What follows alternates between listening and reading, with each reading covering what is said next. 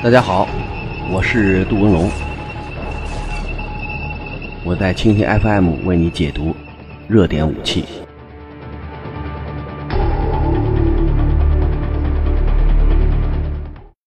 大家好，一天一种武器，一天一个视角，我是杜文龙，我在蜻蜓 FM 为你解读新闻中的武器。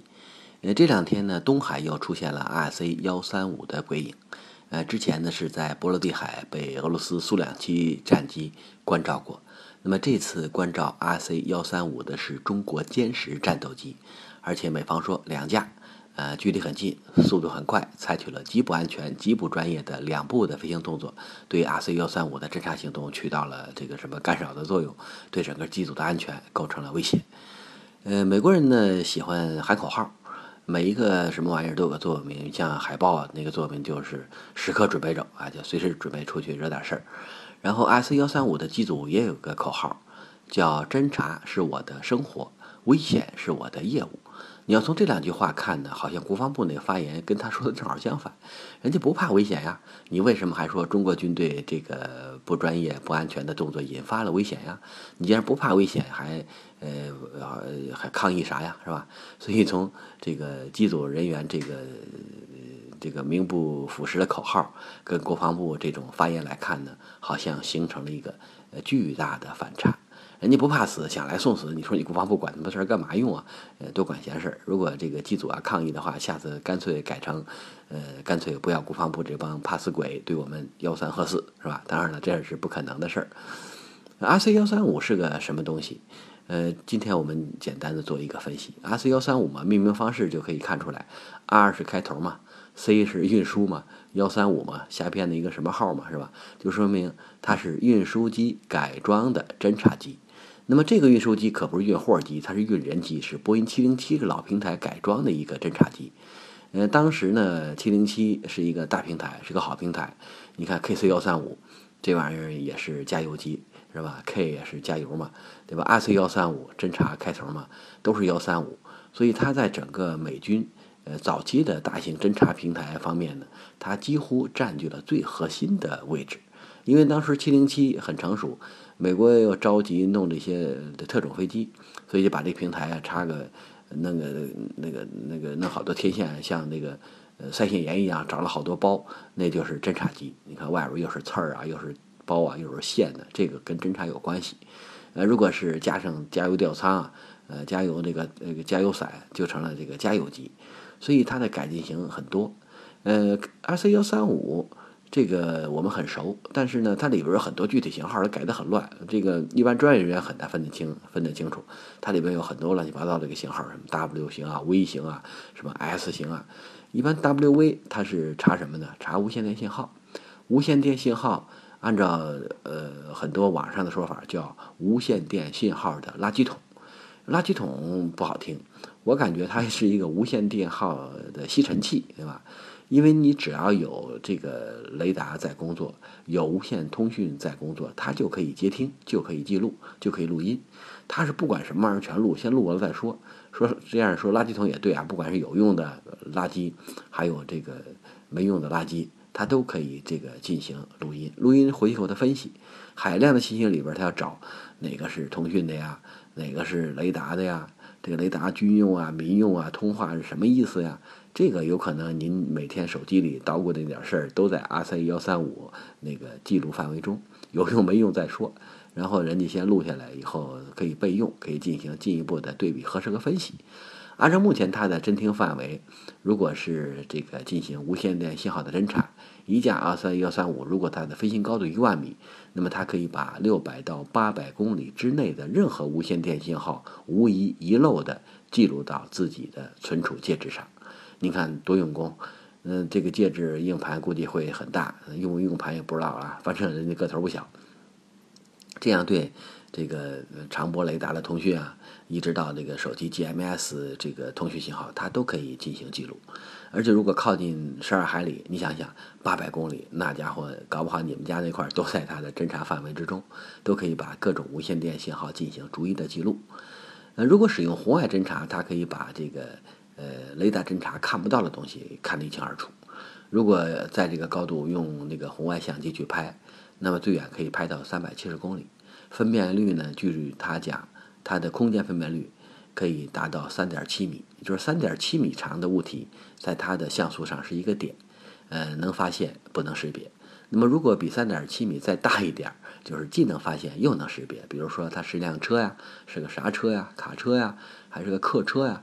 像这个识别方式和识别能力比较大。如果上面拉的是东风两幺导弹啊、东风十五导弹啊，它也能够大致弄个差不多，也能够把你的这个信号特征通过雷达侦查呀、光学影像侦查多种侦查方式，最终呃确认核实，最后确定你的主要型号是什么，是吧？那么，如果是用这个 S 型，S 型它是干啥的？是弹道导弹预警。对，如果你的发射呃这个潜进纵深内有各种这个导弹发射，特别是弹道导弹发射，它可以通过自己的远程雷达对目标进行跟踪。据说它这个雷达挺神，呃，看的也挺远，天上的大眼睛呢可以看到五百五十公里距离上的一个足球。足球多大呀？不大，是吧？那么如果能够在这么远的距离，这么远的距离上看到这么小的一个目标，说明它的侦察精度和连续跟踪能力非常强。如果再近一点，可能就看得像什么棒球、乒乓球，是吧？美国人喜欢拿球说话嘛，是吧？可以显示它这个侦察的距离、侦察的效果。那么这种目标在我们周边飞行，对我们造成的这个威胁很大。美国人呢经常说反话，他说咱们的歼十啊，让人家不安全了。嗯，如果他在这儿飞行，对我们的。这个安全范围也是一种重大的挑战。你比如说，他没事儿就在这儿飞，是不是你的无线电通讯，包括特别是军用的一些重要通讯要暂停啊？另外呢，你的一些发射活动，特别是重要呃武器装备的这个活动，是不是要受到影响啊？这肯定会受到干扰。关键是八百公里之外，你根本就不知道他来。就是我明明这这个不知道，我搞不清他什么时候来，我就动了，这样被他发现的概率就会很高。所以这种飞机呢很讨厌，来了以后必须用远程雷达首先锁定，因为它个头大嘛，好发现，它不隐身，傻乎乎的就在那转。你可以通过各种雷达在远距离内准确确定目标。另外呢，它的飞行速度很磨蹭，对吧？像一般的客机飞行啊，零点六、零点八马赫算高的。那么如果在这个时候有高速战机在这儿进行这个各种呃干扰活动、查证活动，呃，的确能够让我们相对安全一点。呃，我们现在拦截的方式很文明，按他说，咱都是那个一百英尺啊，一百英尺大致算三十米吧，三十到三十五米。那么俄罗斯人都是十五米啊，是吧？你像那个苏两四跟伯克尔舰的接触只有九米啊，而且俄罗斯人在拦截的过程中想了很多招儿。第一呢，就是用这个喷气式发动机的这个尾管。呃，排出强劲的力气气流，我就在你前面飞，为了让你吃气流，吃了气流以后，它比咱坐飞机那颠簸可厉害得多啊！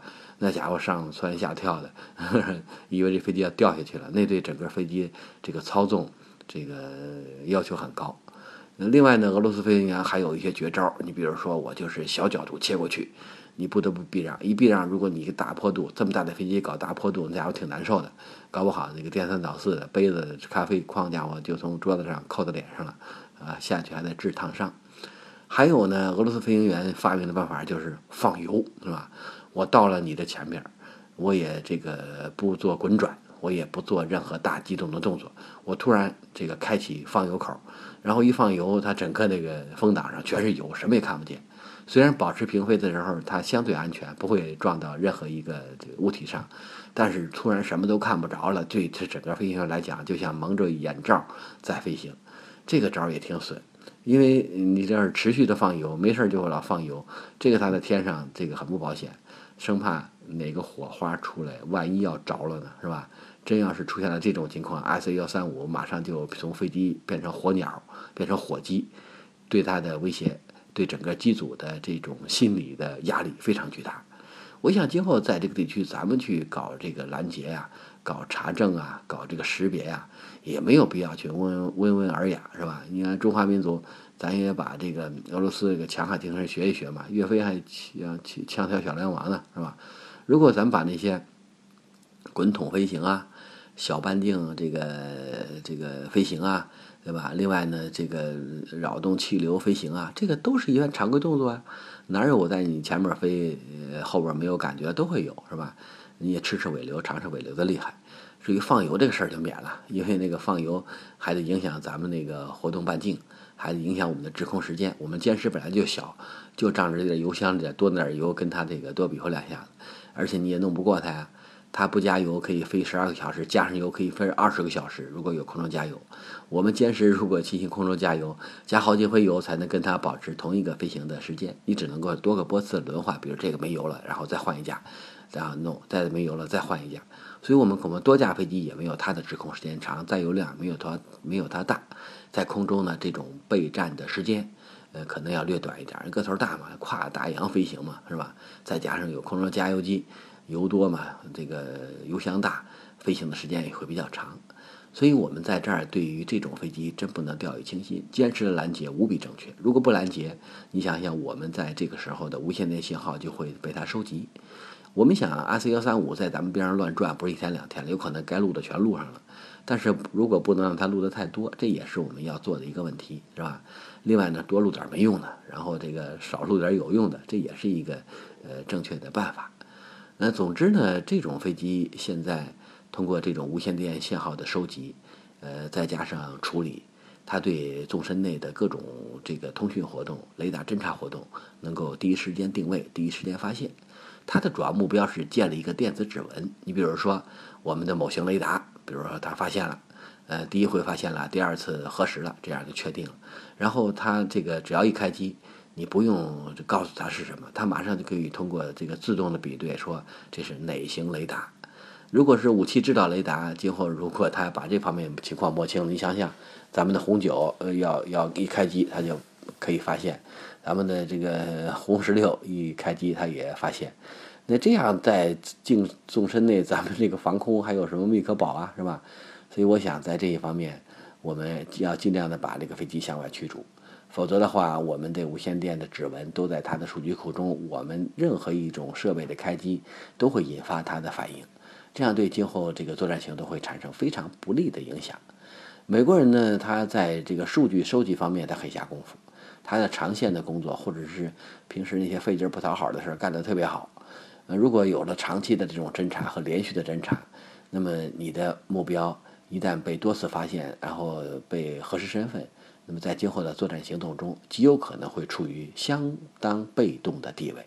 那这个不是危言耸听，因为今后呢，各种武器装备的含技术量在增加，没有信息，没有这个技术，没有这个精密的元器件，要想在今后获得任何一场作战的胜利都不可能。无论是你陆战、海战还是空战，所以我想我们在这个识别区内对这种不要高度关注。因为它像苍蝇一样，每天都在那乱转，它把你的信号进行反复的核实对比，这样它对整个这个军事安全、通讯安全，甚至是民用通讯安全也会造成比较大的损失。你比如说，嗯，不要说军事了，即使一些重要的商业通讯，如果被他发现以后，马上可以通过军民融合的手段，从美国空军然后转移到这个地方企业，这样今后如果有各种竞争，有各种这种。这个商业上的一些活动，他通过这种渠道，甚至可以这个知道你的底细，知道你的进程，知道你的细节。这个对于整个的这个商业发展，特别是对外的经济合作，会产生非常严重的这种不利影响。所以，RC 幺三五的到来，也给我们提了个醒：今后我们国家是不是要造这种飞机啊？是吧？你像我们的大平台运二零出来以后，我们把运二零、运八改不改吧？然后也多弄点鼓包，多弄点天线，然后去搜集对手的资料。实际上，这种侦查都是对等的。你可以到我这儿来，我为什么不能到你那儿去啊？我绕关岛看一看，你有什么东西在动啊？有什么东西在广播呀？有什么东西在通讯呀？有什么雷达在开机呀？如果有了这种能力，我想，呃，它对我们的侦察能力就会相对降低。因为现在凭借信息优势，美军往往是单向透明。他能看到你，能够听到你，但是你看不到他，也听不到他。像幺三幺三五这种东西就是两大，第一是个大耳朵，第二是个大眼睛。如果听你看你都能够这个耳聪目明，那么你对他呃，如果是眼神不好使，然后呢这个看的这个也不是这个很远，他有可能会利用这种非对称的侦察优势，呃，来形成自己的这种信息优势。所以我想，今后我们国家在这些方面必须要发展这些保障飞机。别看保障飞机不起眼儿，没有导弹，没有炸弹，但是它所起到的作用有可能比那导弹和炸弹作用要大得多。如果我们保障机种在这方面能有个重大跃升，我们今后在这个目标信息获取啊、平时的这种长期侦查呀、战时的应急侦查呀，这方面会有更多的办法、更多的手段。当然了，使用有人机大平台在这乱转，它表明政治态度是一方面，但是有可能极不安全。你说，呃，机组都编出那个口号了，危险是我的业务，那么就是说每次都得写个遗嘱才上去，这家伙对整个士气也是种打击啊。那今后会不会把这些核心设施小型化、实用化，往无人机上放？嗯，它没有生命危险，飞得又高又隐身，隐身能力比它要强得多。那么它的侦察半径、侦察能力、侦察效果又会大幅度提高。所以今后如果有了隐身版的、无人版的 RC 幺三五，这样它的这个作战效果才会更加强大。我想我们国家也别费劲了，别在运二的基础上改了，那么大家伙就让人老早就看着了。干脆我们就跨越式发展，我们直接把这些侦察平台放在大型长航时无人机上。那么通过这种侦察，我来无影去无踪，你也看不着我，或者是你发现我的概率啊也很低。但是我获得目标的情报信息一点都不少。如果通过这些高呃这个高效率的这个高密度高精度的三高获取方式，我们可以在更大范围内把各个国家，当然了，主要是美国了，日本是吧？这些主要国家的这些无线电信号也做个大的指纹库是吧？我知道你干什么，那爱国者三啊，标准三啊，我们看得一清二楚。这样今后我们的这种作战数据库会进一步充盈，我们的数据库会有非常高的含金量。一旦有各种触发行动，我们就可以通过这些保障资料的战斗化，快速的形成作战能力。所以，国外有个说法嘛，说一支空军或者一支空中力量，你到底强大还是不强大呀？除了我数你的战斗机的数量，我还要数你保障飞机的数量。什么时候这个比例达到了一比一，那说明你真是一个这个非常有潜力的、具备战略攻击能力的空军。我想今后我们的保障机种。我们的保障平台要快速发展，要实现这个这个全谱全方向的发展。一旦有了这种快速的发展进程，我们在整个空中平台的作战序列上就达到了世界顶尖水平。所以也盼着我们无人版的 RC 幺三五出现在空军的作战序列中，出现在海军的作战序列中。这一天的到来，就是中国空军、中国海军航空兵。走向世界顶端水平的重要标志。